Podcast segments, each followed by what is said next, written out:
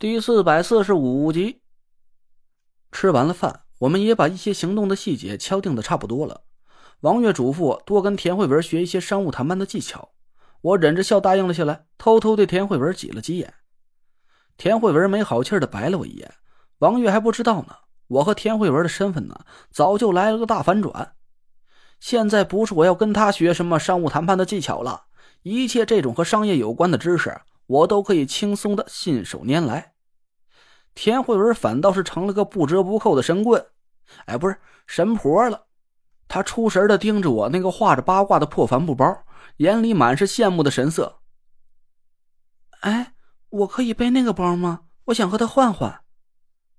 田慧文指着帆布包问王月，这下反倒是把王月给问懵了。那个不是你背那个？就算是你不嫌丑，他一个大老爷们背个坤包也不像话呀。嗯，我就是觉得吧，那个包还挺个性的。王月无奈的笑着摇头。每个包里都有相应的 GPS 定位，最好是别混淆了，不然我们负责定位的同事会闹不清楚你们的具体位置。大家可记住了，发给你们的这些东西尽量别弄丢了，尤其是包。聊完了之后，大家各自回家。我把严柳送给我的那套工具收拾了一下，连着老君顶、一海扇和黄铜罗盘一起塞进了帆布包里。嘿，别说，这大小啊，竟然还挺合适的。我满意的拍了拍鼓鼓囊囊的帆布包，田慧文又一脸幽怨的听着我。他的贝壳包实在是太小了，根本就放不下那些施法用的家伙事儿。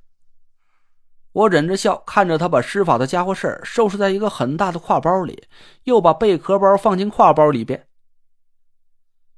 我还是觉得你的包好看。田慧文一脸不高兴的嘟囔着，我终于忍不住大笑了起来。结果呀，我这下可是算惹了祸了。田慧文嘟着嘴跑进卧室，锁上门，一晚上都没搭理我。我只能在客厅的沙发里凑合了一夜。哎呀！看来呀，他只是在法力和审美观念上有了变化。那副说翻脸就翻脸的脾气，估计这辈子都改不了喽。一天无话。第二天晚上八点左右，我开着车独自去大石栏找苏梅。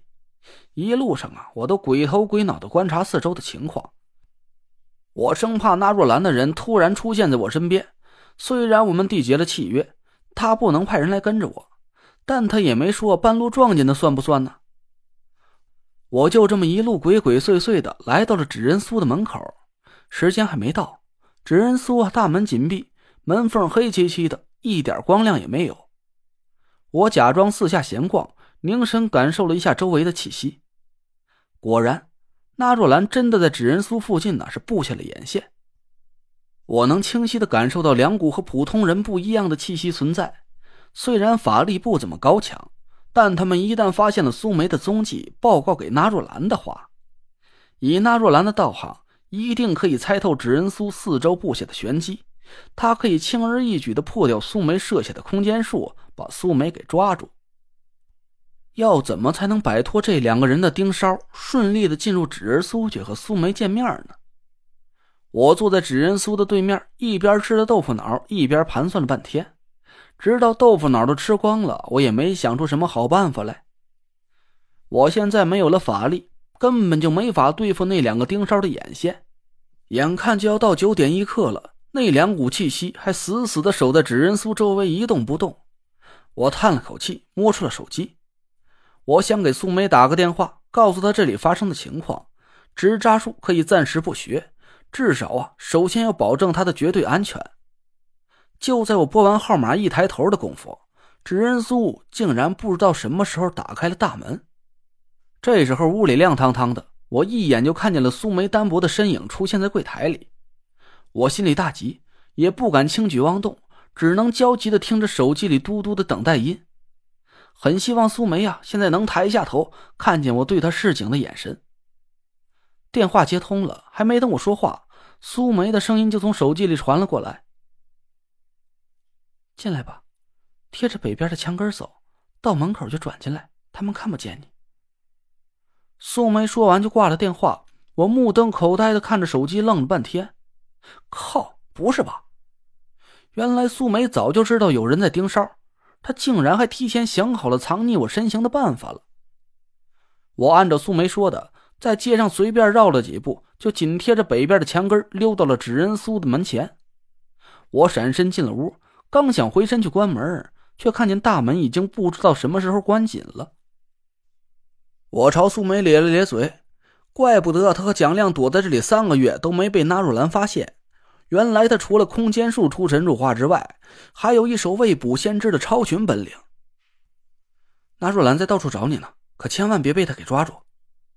我赶紧跟素梅说道。她淡淡的点了点头，说：“我知道。”我又问他：“那你知道纳若兰为什么要抓你吗？这里会不会有什么误会啊？我和他挺熟的，要是有什么误会的话，我就跟他说，让他别再来为难你了。”素梅抬头看了我一下，我心里一咯噔。那若兰要抓素梅的目的，不会真的是为了我吧？抓紧时间吧，今天我们学三人纸扎阵法。素梅好像根本就没把那若兰放在眼里，她指了指身后泡着宣纸和竹篾的两个水盆，闪身把柜台位置让了出来。我无奈的叹了口气，看来是我自作多情了。